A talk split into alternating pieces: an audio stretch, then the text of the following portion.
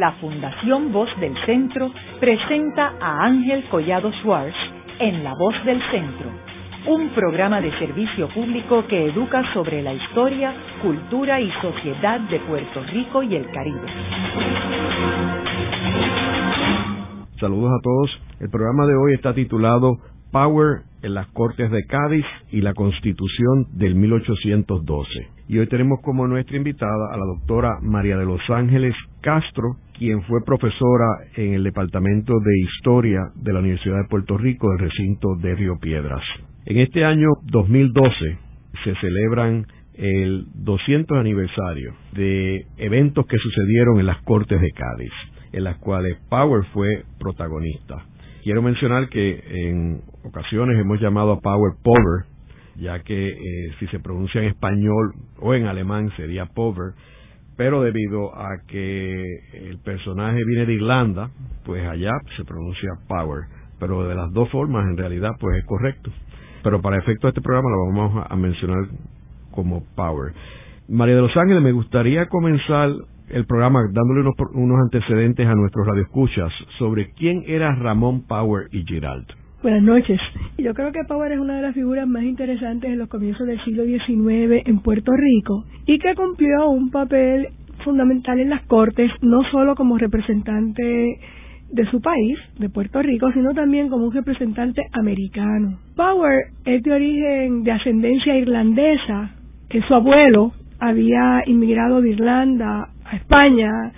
Eh, su padre era original de, o sea, el padre de Power era original de Bilbao, que llegó a Puerto Rico hacia 1768 y fue nombrado factor de la compañía de negros encargada de traer eh, la trata negrera a Puerto Rico y de ahí eh, difundirlo por distintos puestos caribeños. Después que dejó de ser factor de la compañía de negros, el padre de Power incursionó como hacendado Así es que Power viene de una familia de cierta riqueza, no era de los eh, hacendados de mayor tamaño, de los más importantes, fue una fortuna más bien mediana, porque él fue acusado, el padre de Power fue acusado de apropiarse de fondos de la compañía de negros, tuvo un pleito larguísimo y eso pues menguó su fortuna.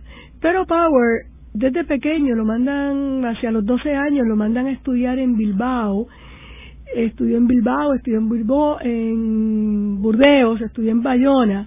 Así es que obtuvo una carrera naval y se queda en, en Europa, en, la Armada Española, en distintos cargos y en distintas misiones. Regresa a Puerto Rico en 1801, luego se le asigna, estaba a cargo del correo marítimo en las costas de eh, Tierra Firme y las Antillas, de manera que él tiene un conocimiento bastante cercano de experiencia propia, directa, en las costas de tierra firme. Cuando eh, se le nombra representante a Cortes por Puerto Rico. Estuvo también a cargo de una flotilla en las costas de Santo Domingo cuando la sublevación de los dominicanos contra los franceses que habían eh, quedado a cargo de Santo Domingo después del Tratado de Basilea de 1795. Esa sublevación de los dominicanos fue apoyado por el gobernador de Puerto Rico porque había un grupo de eh, inmigrantes dominicanos establecidos en Puerto Rico que se unen a esa, ¿verdad? Van como una expedición y Power está a cargo de la flotilla que se queda custodiando las costas mientras eh, de las costas del puerto de Santo Domingo, ¿verdad? En lo que durante la sublevación. Así es que mm, eh, él tiene ya un prestigio como teniente de navío, como miembro de la Armada Española, cuando es nombrado representante de la Cortes. Él vivía en el viejo San Juan, ¿no? Él vivía en el viejo San Juan. Su padre había muerto en 1792, era uno de los dueños de la hacienda Puerto Nuevo que originalmente había sido la hacienda San Patricio. Como todos estos hacendados tenían su carta en San Juan también. De manera que eh, Power, su residencia está ubicada en San Juan, que está es una casa hoy, ¿verdad?, del Instituto de Cultura y la tienen... Eh, eh, la, la casa fue restaurada por Javier Blanco y es la sede del Fideicomiso de Conservación. Del Fideicomiso de Conservación, sí, es cierto, es cierto. Es cierto, la de Campeche es la que es de, del instituto.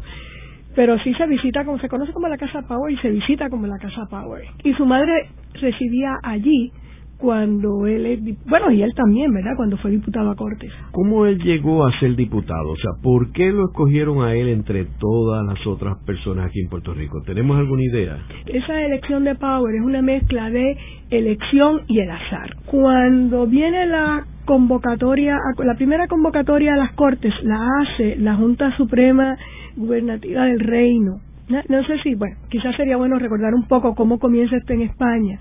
Durante la guerra de independencia, si las tropas napoleónicas invaden España en 1808, Napoleón envía a su hermano José hacerse cargo de la monarquía en España y mediante engaño saca a la familia real española, obliga a unas abdicaciones de el hijo de Carlos IV, que es Fernando VII, que va a ser llamado el Fernando VII el deseado, y obligan a Fernando VII a abdicar en José Bonaparte. El pueblo español se levanta en armas contra la invasión francesa y se crean unas juntas municipales, que son juntas municipales, es decir, en las distintas provincias, en los distintos municipios empiezan a estos levantamientos, se constituyen juntas, pero estas juntas son un poco, un tanto desorganizadas, es muchas veces gente del pueblo y se dan cuenta de que tanta junta, esa, esa cantidad de juntas dispersas por España no iban a llegar absolutamente a nada, y entonces delegan el poder en una junta suprema, o sea, la Junta Suprema Gubernativa del Reino.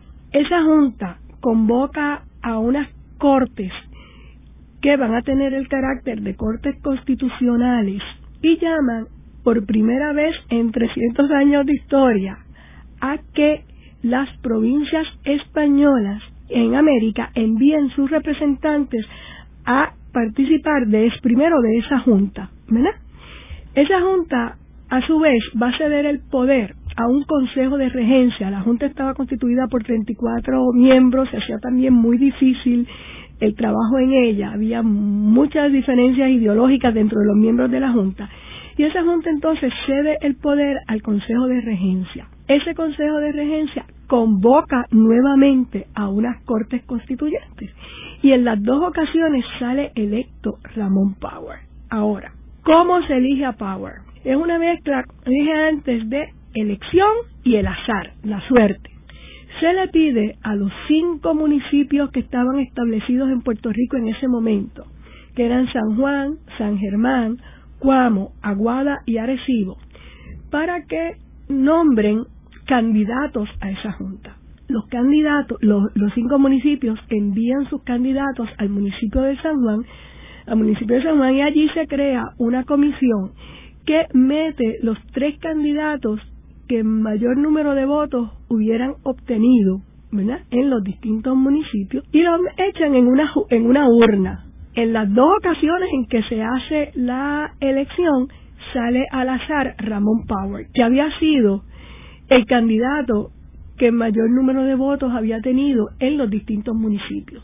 Así es que es una mezcla de que sí, de que fue elegido, fue nominado, pero también que al echarlo en la urna salió su nombre. ¿Qué edad tenía él cuando fue? 33 años. Y de ahí él se constituye en Cádiz. En la segunda convocatoria ya él lo que hace es que espera en Puerto Rico un tiempo en los que los distintos ayuntamientos envían las instrucciones, le dan las instrucciones de qué querían que él hiciera en Cádiz. Y aquí se da una situación bien interesante porque en realidad cuando se convoca a las Cortes de Cádiz, se convoca a una asamblea constituyente donde el diputado iba a representar como miembro, un representante de la nación, ¿verdad? A esa asamblea constituyente que estaba actuando, es decir, iba a ejercer la soberanía española mientras el rey deseado estaba fuera de España, estaba prisionero en Francia. Entonces, sin embargo, Power espera instrucciones de los diputados. No debemos perder de vista de que Power era un militar. Power no era un abogado, era una persona ilustrada, era una persona que conocía el ambiente de América por las distintas misiones que había cumplido en los puestos americanos, pero no era una persona versada, digamos, como un abogado, no era un orador como tantos oradores hubo después en las cortes. Así es que Power espera las instrucciones y tuvo la astucia de pedir que le nombrara un secretario particular que fue Esteban de Ayala, que era un hombre muy ilustrado, muy preparado y que iba a ser eh, su mano derecha en las Cortes de Cádiz. Power espera las instrucciones y con esas instrucciones en mano se va a las Cortes, ¿verdad?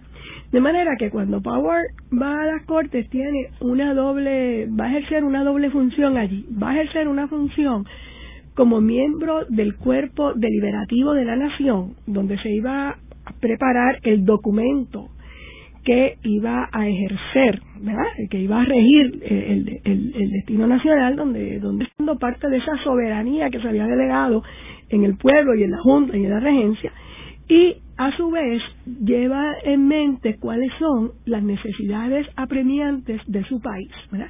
que son aquellas necesidades, un catálogo ¿verdad? de quejas y de situaciones que los cabildos de la isla querían resolver para mejorar el desarrollo o propiciar el desarrollo de la, de la isla. Así es que Power va ya con una con unos objetivos, ¿verdad? Claro, en, en términos de su país y va con unas ideas en mente sobre lo que debe ser el futuro de España y de su reino.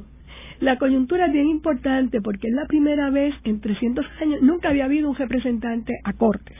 Primero porque las Cortes en España, bueno, iban y venían eh, durante ya el periodo moderno las cortes no estaban actuando en España estaban de nombre pero en realidad no se reunían. De manera que es una oportunidad única. En segundo lugar es la primera eh, cuando se enviaban representantes a las llamadas a, España eran comisionados eran procuradores a los que se les daban unas instrucciones para que fueran a gestionar ante el Consejo de Indias ante la monarquía unas necesidades específicas que tenían. Ellos iban, cumplían su misión, cabildeaban a favor, ¿verdad?, de esa instrucción que habían recibido y regresaban a su país. Pero no había un procurador residente. Algunas provincias sí se los nombraron de modo honorífico, pero no ejercían como tal en, las, en, en España. De manera que por primera vez para toda América, se le da la oportunidad de enviar una representación,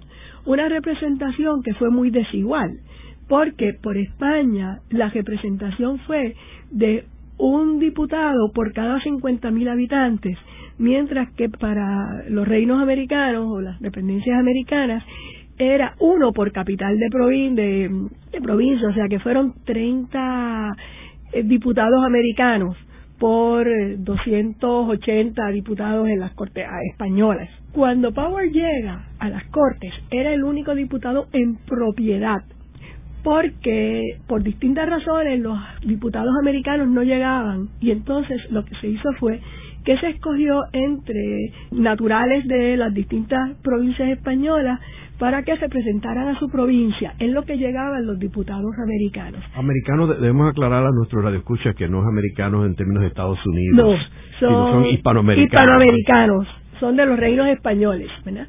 Cuando ellos llegan, algunos van llegando y otros nunca llegaron porque ya se habían empezado las sublevaciones en, en América, eh, ¿verdad? poco tiempo empezarse la, de, inaugurarse las cortes ya está la sublevación de Caracas, del, municipio del Cabildo de Caracas. Por lo tanto, algunos nunca los llegaron a enviar y Power es el primero que se siente en las cortes en propiedad por América, que jura en las cortes y que empieza a votar en las decisiones de las cortes.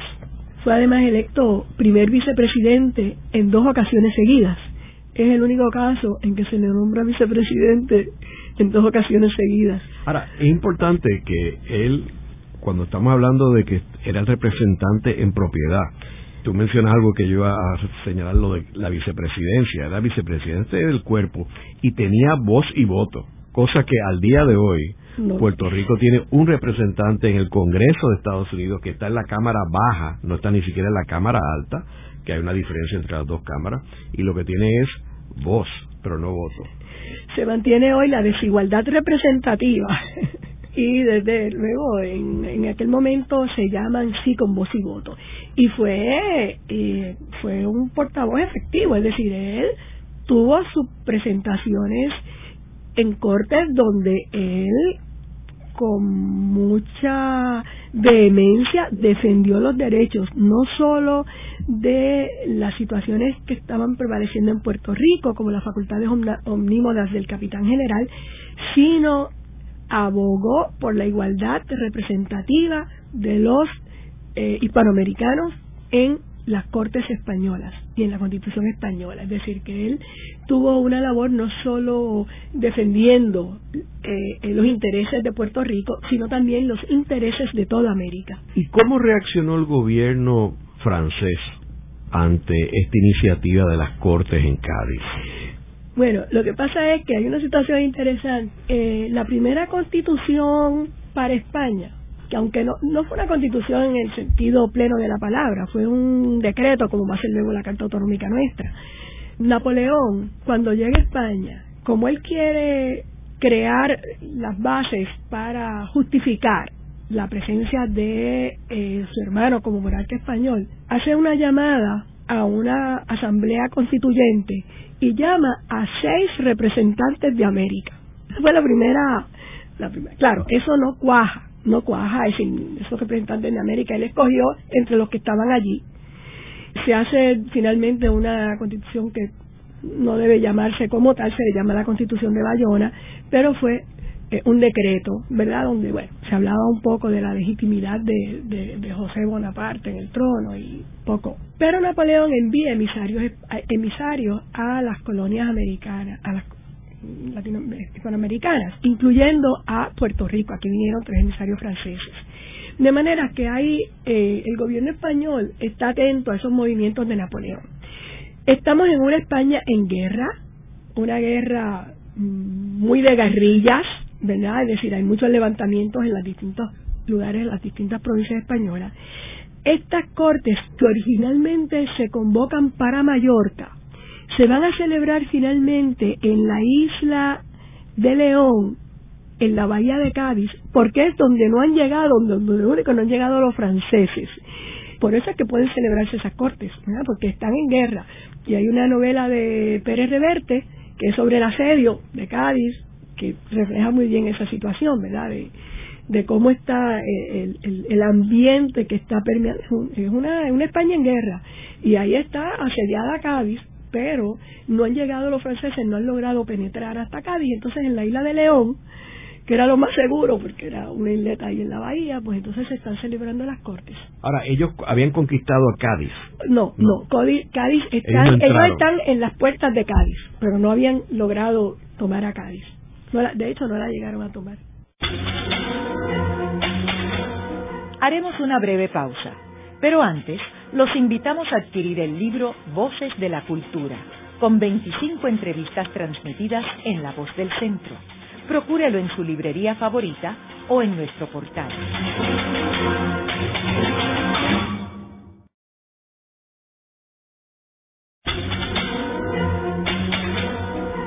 Están escuchando a Ángel Collado Schwartz en La Voz del Centro. Ahora pueden accesar a toda hora y desde cualquier lugar la colección completa de un centenar de programas transmitidos por la voz del centro mediante nuestro portal www.vozdelcentro.org. Continuamos con el programa de hoy titulado Power en las Cortes de Cádiz y la Constitución de 1812. Hoy con nuestra invitada, la doctora María de los Ángeles Castro, quien fue profesora de historia en la Universidad de Puerto Rico del recinto de Río Piedras. En el segmento anterior estuvimos hablando sobre Ramón Power y Giralt y cómo él logra ser electo por los cinco municipios en Puerto Rico como diputado de las Cortes de Cádiz, las cuales se constituyeron a raíz de la invasión de Napoleón a España y que capturó toda la península ibérica con excepción de la ciudad de Cádiz. Por esa razón es que se constituyen las cortes allí. Y hablamos de que eh, el gobierno francés obviamente no le hizo mucha gracia estas cortes, pero tenían otro frente y no querían envolverse en conquistar a Cádiz. Ahora, María de los Ángeles, ¿qué reacción sostuvo el gobernador de Puerto Rico ante esta iniciativa de las Cortes de Cádiz y ante la iniciativa de elegir un diputado, siendo él el gobernador que había sido nombrado por una monarquía, ¿verdad? Y que tenía poderes absolutos. ¿Cómo reaccionó a este cambio de señales? Al principio él estuvo de acuerdo y acogió a Power con beneplácito. Lo que pasa es que en la euforia del momento a Power le una serie de distinciones que el gobernador entendía que eran sus prerrogativas y al principio como que no, no se percató del alcance de algunas de estas distinciones como cuando le hicieron eh, regidor perpetuo del Cabildo de San Juan y presidente del Cabildo, pero es que el presidente del Cabildo siempre había sido el capitán general. Y entonces eso, eso conllevaba una serie de, de honores a la hora de los, del protocolo público, digamos, a la hora de una actividad en la iglesia, pues cómo se sentaba, el, dónde se sentaba el capitán general y dónde se sentaban los demás. Y entonces eso inmediatamente entraron en conflicto porque ya Power estaba investido con algunas de esas distinciones, el capitán general la resentía y por ahí empieza, por ahí empieza un resentimiento con Meléndez Bruna, que era el que estaba ya de gobernador cuando, cuando se hace efectiva la elección, porque primero estaba Toribio Montes, pero él viene el cambio en el momento en que viene la segunda elección de Power. Así es que eh, Meléndez Bruna eh, le tenía una gran ojeriza a Power, tenía sus representantes allá también en las cortes que le hicieron la vida imposible a Power, escribían anónimos acusándolo de ser desleal a España. Cosas por el estilo, de manera que siempre Power actuó allá un poco a la defensiva por las acusaciones que el capitán general de una manera directa o indirecta le estaba haciendo en las cortes. Así es que Power cuando fue también allá y en eso también otra cosa que, cuando Power lo, eligieron a Power le, le dan un estipendio, ¿verdad? Tiene una cantidad para sus gastos, le dan una cantidad que él se lleva para sus gastos y le adelantan una cantidad, digamos, de las mensualidades, llamaríamos las mensualidades, ¿verdad? La, la, la, dieta que le correspondería por los primeros meses, él la lleva cuando, él se la lleva consigo cuando va allá. Pero después esas, esos dineros empiezan a, a retrasarse, no solo por, ¿verdad? Por, por, por los barcos y los conflictos que había, sino porque también había cierta entorpecimiento de parte del capitán general. Así es que no lo tuvo fácil en ese sentido. Sin embargo, hay que reconocer que Power se sobrepuso a todo eso y denunció con gran vehemencia en las cortes el que se le hubiera otorgado al capitán general de Puerto Rico, como lo tenían otros gobernantes de América, como por ejemplo el virrey del Perú, que se le hubieran otorgado a raíz del levantamiento del Cabildo de Caracas en 1810 que se le hubieran otorgado al gobernador de Puerto Rico facultades omnímodas, que eran poderes absolutos para el capitán general.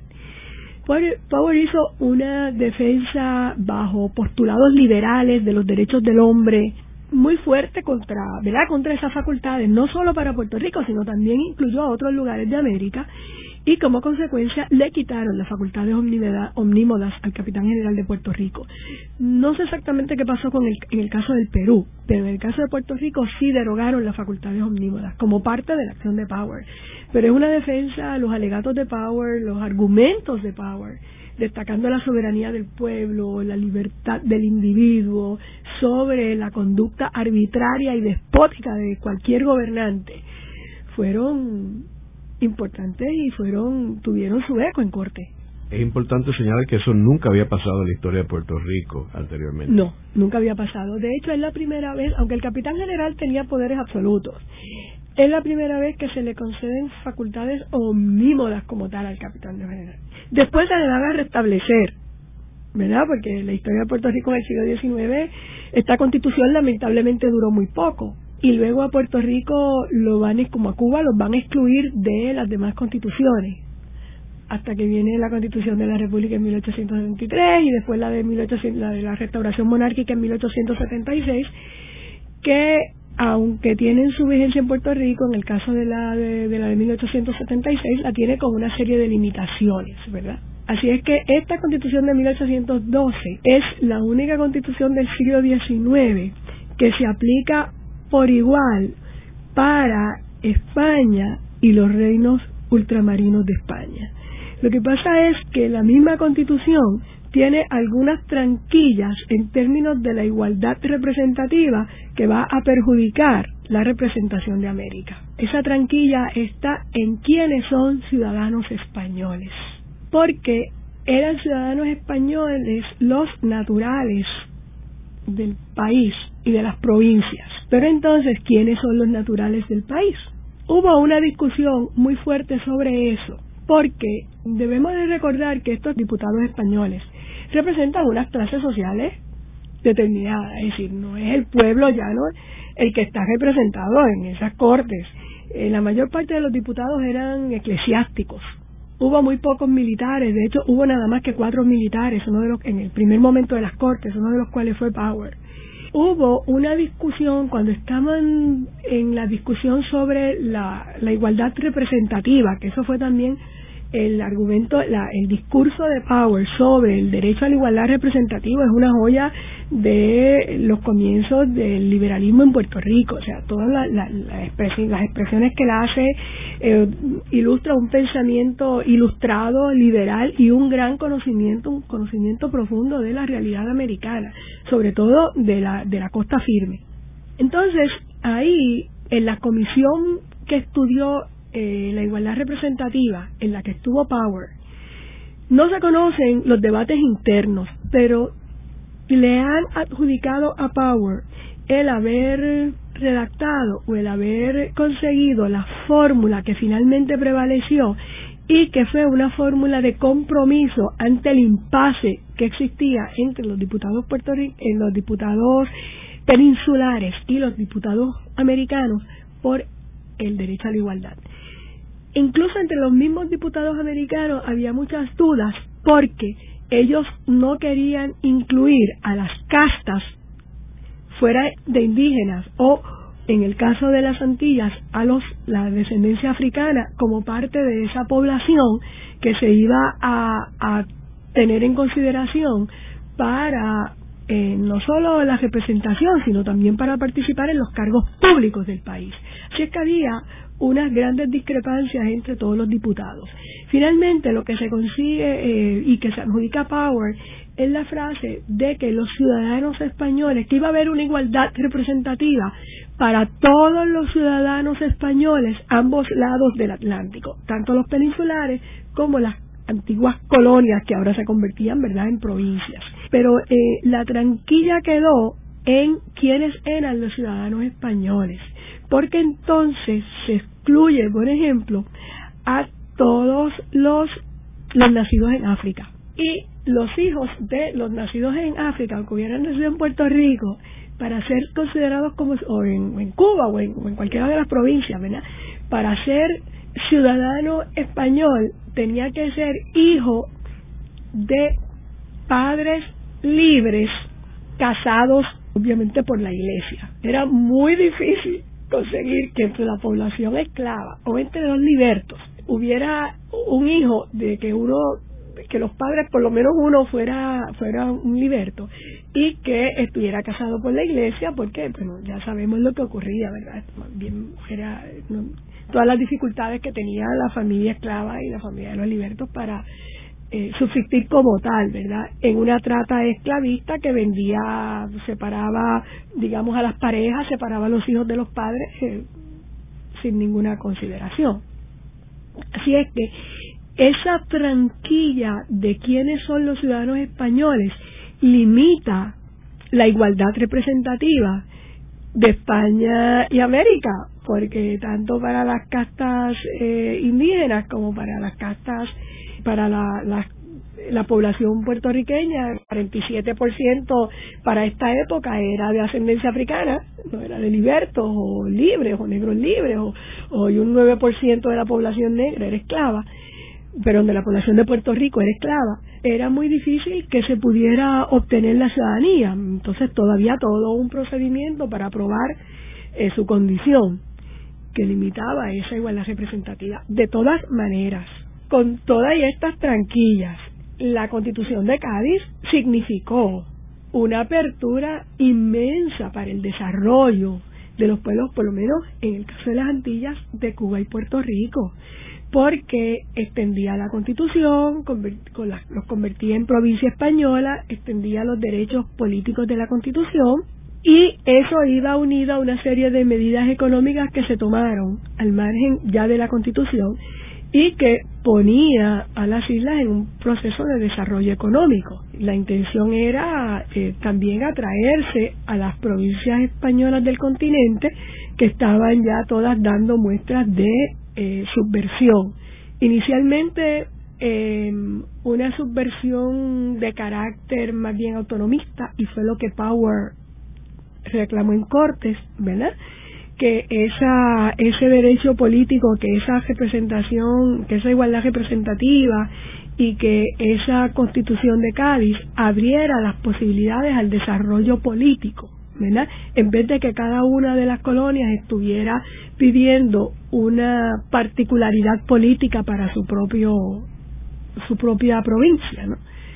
De manera que hay una hay como un consenso entre los diputados americanos además de la gestión política que se está haciendo para la Constitución, los americanos están llevando a las Cortes sus quejas o sus requerimientos, ¿verdad? Y casi todos estos requerimientos tenían que ver con el desarrollo económico, tenían que ver con la apertura de puertos, que terminara el sistema mercantilista de una vez y por todas, la derogación de aranceles y arbitrios, que eran muy onerosos, ¿verdad? Y clamaban también por la participación en los cargos públicos, porque en el transcurso de esa dominación colonial los cargos públicos estaban en manos fundamentalmente de los peninsulares y quedaban en manos de los criollos, es decir, de los hijos de españoles o descendientes de españoles, que son los que los de la clase forman parte de las clases dominantes en las colonias. Eran los cargos del cabildo y, y después los cargos de los oidores de las audiencias porque salían a subasta pública. Eran cargos que se vendían. Por ejemplo, esos concejales que eligen a Power y que aunque Power sale electo finalmente, pero lo nominan como el principal candidato en todos los, los municipios, esos concejales no habían sido electos por ese, ese municipio, sino que habían sido, habían comprado los cargos, o lo compró esa persona, o lo compró su abuelo, o lo compró su padre, ¿verdad? Y lo compraban por términos. Podía ser por unos años, o podía ser por a perpetuidad. Por ejemplo, el padre de Power compró el, el cargo de regidor del municipio de San Juan a perpetuidad. mientras él vivió, fue regidor Después su hermano José pues renunció a ese cargo. María de los Ángeles, ¿cómo podía el gobierno en las Cortes de Cádiz tener poder y fuerza para implementar lo que ellos querían cuando su propio país había sido conquistado por los franceses? ¿Qué ejército tenían ellos? ¿Qué podían hacer? Esas cortes se están haciendo, son cortes constitucionales eh, de carácter, una constitución de carácter monárquico, ¿verdad? Una monarquía constituyente, porque en todo momento ellos lo que estaban pidiendo era el regreso de Fernando VII, ¿eh? por eso le llaman el deseado, porque no lo habían probado, tan pronto lo probaron resultó un desastre, pero en ese momento no lo conocen, es el hijo de Carlos IV y lo solicitan. Cádiz está asediada por tropas francesas, pero esa guerra de independencia en España, el éxito de esa guerra es que fue una guerra de guerrillas y nunca pudieron los, franceses, a pesar de que Cádiz estaba siendo bombardeada continuamente, no pudieron eh, penetrar nunca eh, propiamente las murallas de Cádiz, ¿verdad? Y no, no tomaron Cádiz. Mientras tanto, esa guerra de, de guerrillas fue debilitando a Napoleón, el Waterloo de Napoleón estuvo en España. O sea, la primera gran derrota de, Napoleón fue de las tropas españolas en, en Bailén. De manera que cuando terminan las cortes se proclama esa monarquía constituyente, es cuando viene la derrota de Napoleón que entonces se trae a Fernando VII y tan pronto llegó Fernando VII, lo que hizo fue eliminar la constitución. Ahora, esa constitución estaba influenciada por el pensamiento de la ilustración, y de la Revolución Francesa del 89? Bueno, obviamente es una, es una constitución de carácter ilustrado, aunque hubo, había muchas discrepancias entre los propios peninsulares que estaban en las cortes y los diputados americanos. Es decir, había personas de, muy conservadoras y había personas muy liberales. Por lo tanto, como suceden estas cosas, se llegan a unos compromisos. Pero lo que, lo que, lo que prevaleció en las cortes fue el pensamiento liberal, un pensamiento ilustrado, de terminar con el antiguo régimen el principio de que la soberanía radicaba en el pueblo y en la constitución, a través de la constitución se ejerce esa monarquía, el rey se va a tener que regir por esa monarquía y obviamente hay unos elementos ahí de la de la de, de la revolución francesa que también están presentes. Es de todas las liberales de todas las constituciones españolas del siglo XIX fue la más liberal. Y fue la primera y fue la primera antes no había constitución. No, fuera de la de Bayona, que en realidad no es una constitución española, fue un decreto de Napoleón. Antes no había constitución, antes era el poder absoluto del monarca, ese poder es un eh, poder que viene de Dios, ¿verdad? Es un poder de origen divino. En tiempos medievales habían las cortes, pero las cortes de Aragón fueron siempre más fuertes que las cortes de Castilla, pero una vez está la monarquía ya moderna, ya esas cortes apenas eh, se convocan, la monarquía española se rige más bien por los distintos consejos o cuerpos asesores del rey. Por ejemplo, el Consejo de Indias es el cuerpo que asesora al monarca en relación con, con todo lo que tiene que ver con América. Entonces hay otros consejos, los consejos de guerra, pero no hay, no hay cortes representativas como tal. Así es que cuando surge esta constitución ya, obviamente dentro del pensamiento ilustrado, y con obviamente también una influencia de la de lo que haya pasado en la Revolución Francesa, se piensa en que cuando se crean, empiezan a crear esta junta y ya se crea la Junta Suprema la, las miras, las metas son una constitución, que cuando regrese Fernando VII venga con una constitución que ponga un límite a sus poderes. De manera que, que sí es una constitución. ¿Y sabemos qué rol tuvo Power en la redacción de la constitución del 1812? No sabemos las de las deliberaciones de las distintas comisiones en que se.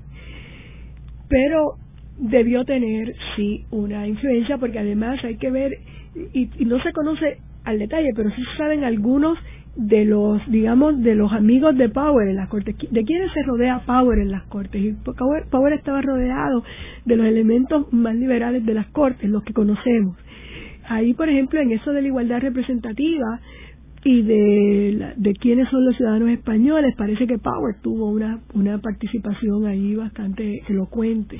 Los detalles no los tenemos. Lamentablemente no se conocen las comisiones y se han buscado, tenemos amigos en España que han estado tratando de conseguir ¿verdad? las deliberaciones de las comisiones y no se han. Luego de una breve pausa, regresamos con Ángel Collado Schwartz en La Voz del Centro.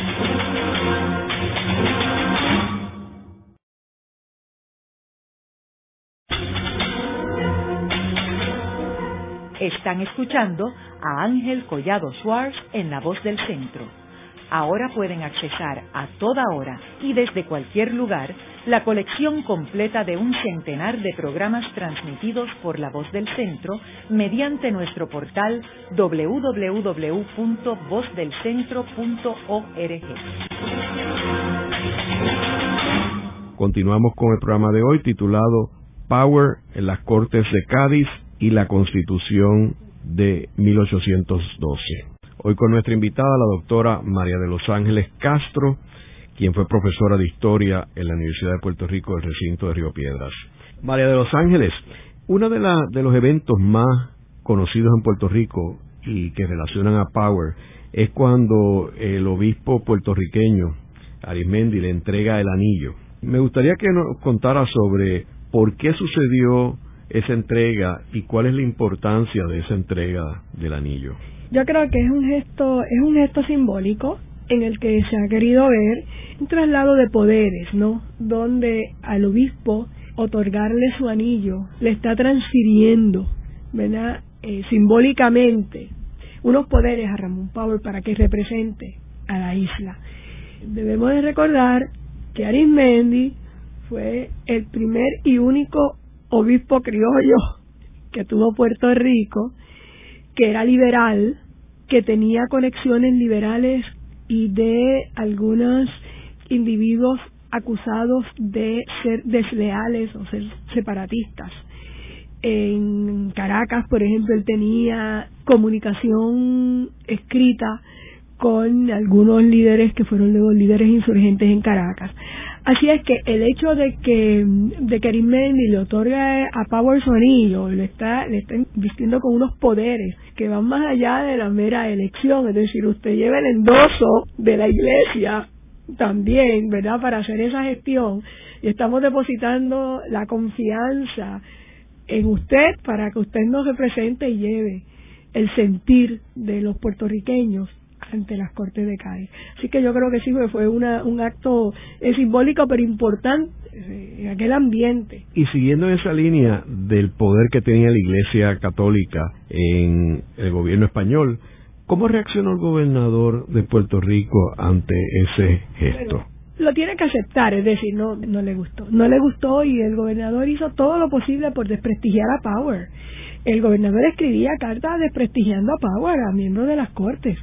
Lo que pasa es que no tuvo no tuvo éxito, pero Power se tuvo que defender en cortes de algunas, porque claro, había siempre quien llevaba las cortes en el seno de las discusiones esta carta que ha llegado sobre y entonces Power se defendía. Pero sí fue un gesto eh, eh, simbólico, eh, yo creo que importante por lo que eso significaba para la sociedad de aquel momento, el gesto de Power. Quiero también señalar que la relación entre el gobernador y Arismendi y el obispo nunca fue igual es que después de este evento. No, es que recuerden que entre 18, lo que pasa es que había algo más. Entre 1809 y 1811 estaba gestándose la conspiración de San Germán, que eso es una conspiración que ha estado estudiando por mucho tiempo Pancho Moscoso. Arismendi estuvo entre los señalados, entre los connotados, él y su vicario, Gutiérrez del Arroyo, como eh, que habían sido parte de los conjurados en esa conspiración. Eso nunca se ha podido probar como tal. Igual que no se ha podido eh, saber a ciencia cierta si Power por lo menos conocía lo que estaba sucediendo. Es probable que lo conozca. Yo, yo, verá, no, no podemos afirmarlo porque no tenemos una documentación. Pero yo sí siempre he pensado que Power conocía lo que estaba sucediendo.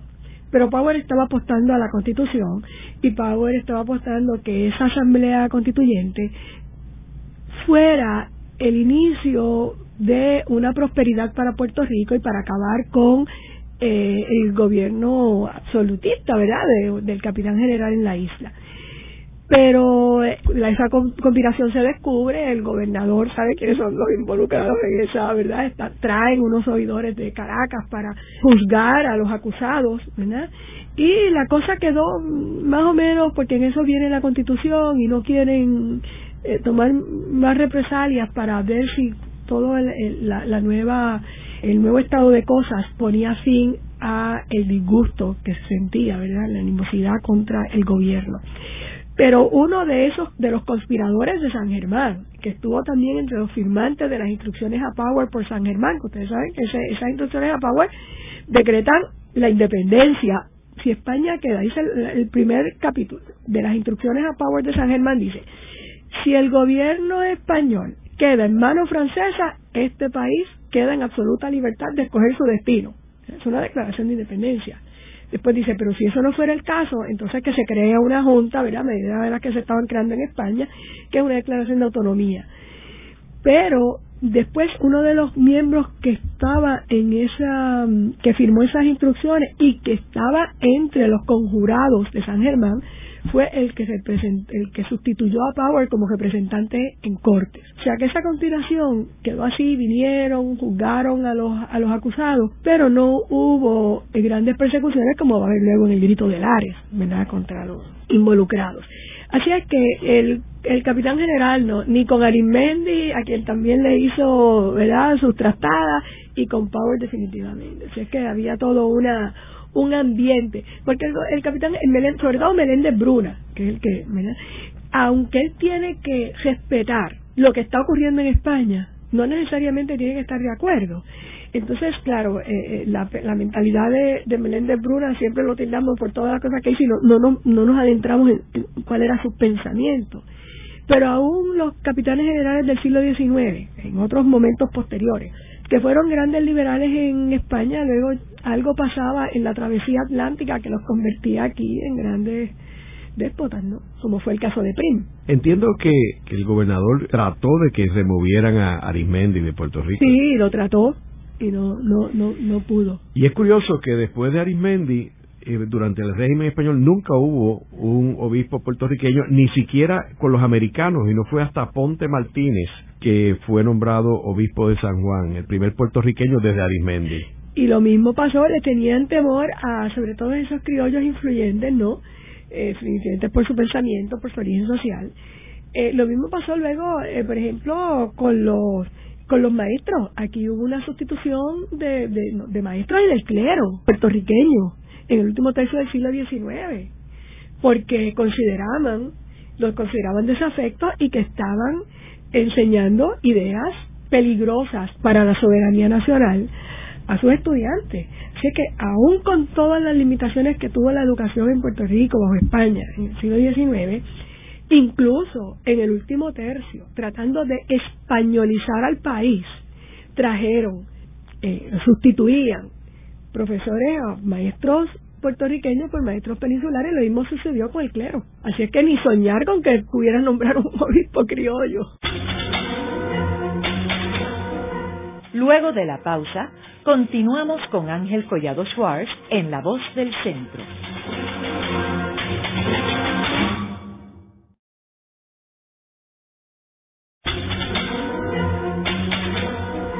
Continuamos con la parte final de La Voz del Centro con Ángel Collado Schwartz. Pueden enviarnos sus comentarios a través de nuestro portal www.vozdelcentro.org. Continuamos con el programa de hoy titulado Power en las Cortes de Cádiz y la Constitución de 1812. Hoy con nuestra invitada, la doctora María de los Ángeles Castro, quien fue profesora de Historia en la Universidad de Puerto Rico del recinto de Río Piedras. María de los Ángeles, ¿y cuál fue la importancia y qué repercusiones tuvo la Constitución del 1812 en Puerto Rico?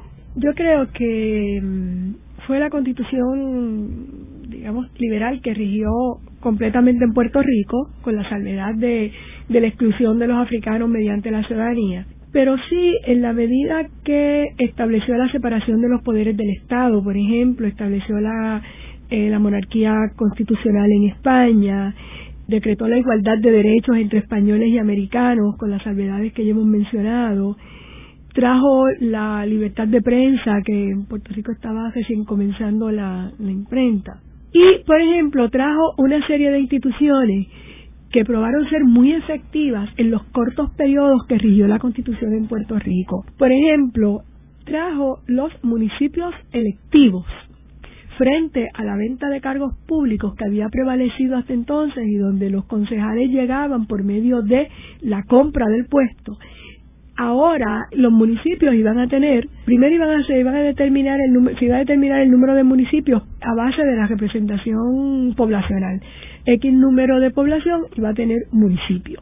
Y luego los concejales de esos municipios iban a ser electos. Una, una elección un poco, eh, no era una elección directa como la de ahora, sino que se elegían compromisarios de parroquia y se elegían después los compromisarios de partidos y entonces se, se iba a elección. Pero sí por lo menos era electoral, no era a base de quién lo podía comprar.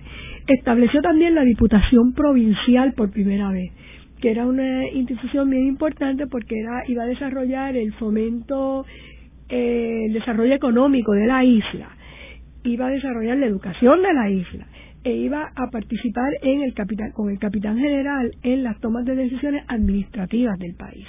Por lo tanto, esa constitución de, de Cádiz sí fue revolucionaria, revolucionaria en el contexto de lo que habían sido eh, las colonias hasta ese momento e incluso para la misma España, porque rompe con el viejo estamento, la, sociedad estamentaria del antiguo régimen, todavía feudal, ¿no?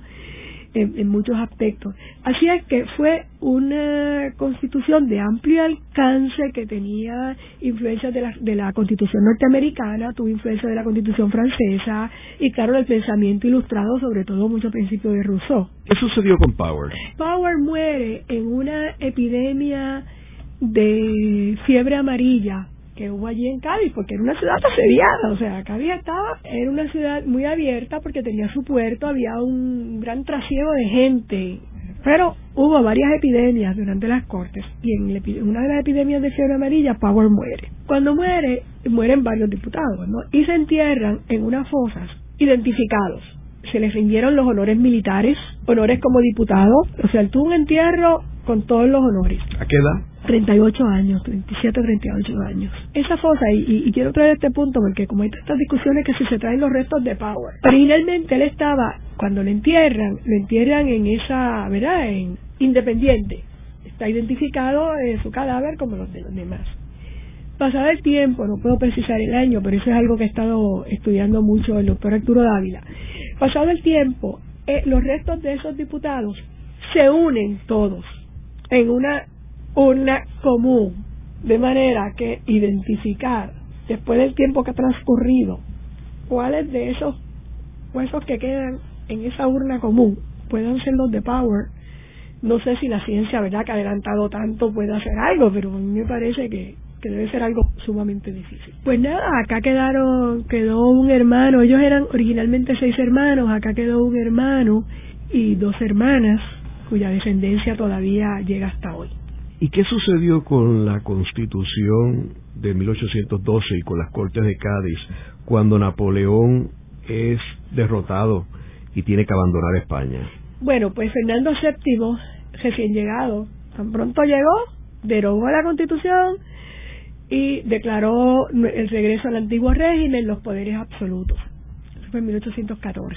En 1820 hay otra revolución en España expulsan a Fernando VII e imponen nuevamente la Constitución de 1820 a 1823, que es lo que se conoce como el trienio constitucionalista. Ese es el periodo que yo no sé si ustedes recuerdan en la obra de teatro Puerto Rico Fua de Carlos Ferrari, cuando eh, escogían a la reina de belleza y le quitaban y le ponían una corona, como que Puerto Rico pasaba de colonia a provincia y volvía a ser colonia y volvía a ser provincia. Es decir, que Puerto Rico de 1812 a 1814 fue provincia española regida por la constitución que regía a todos los españoles, la constitución de Cádiz. Derogan la constitución de Cádiz y vuelve a ser colonia con un capitán general con los poderes absolutos. En 1820 viene la, nuevamente la revolución, el trienio constitucionalista, como se le llama, y declaran nuevamente la constitución y de 1820 a 1823 rige nuevamente la constitución y rige para Puerto Rico y se vuelven a elegir los, municipios y se recrea la, la, diputación provincial y volvemos a ser ciudadanos españoles. Fernando VII, con el apoyo de tropas francesas, vuelve a decretar la decreta nuevamente la derogación de la, de la constitución y declara el régimen absolutista y eso va a durar hasta la muerte de Fernando VII. A la muerte de Fernando VII, como su hija eh, Isabel es menor de edad, su hermano reclama la corona, empiezan las guerras eh, isabelinas o las guerras carlistas en España. Se crea nuevamente unas cortes constituyentes y en 1837 se decreta una nueva constitución para España, que es una constitución moderada, mucho más moderada que la constitución de Cádiz, porque ya han pasado esos años y aquellos liberales doceañistas ya están escaldados por toda la represión, porque a raíz del de, regreso de Fernando VII hay una gran represión. Hay una gran represión en España y muchos de esos diputados fueron enviados a prisión. ¿Qué hubiera pasado con Power si Power hubiera estado vivo? Pues posiblemente también hubiera, lo hubieran enviado a prisión o él se hubiera unido yo pienso que se hubiera unido a la fuerza revolucionaria. Yo pienso que, que Power hubiera terminado siendo otro valero, ¿verdad? Que él se hubiera incorporado a las tropas insurgentes en México o en Venezuela. Pero eso es lo que uno supone a la luz de la trayectoria de Power.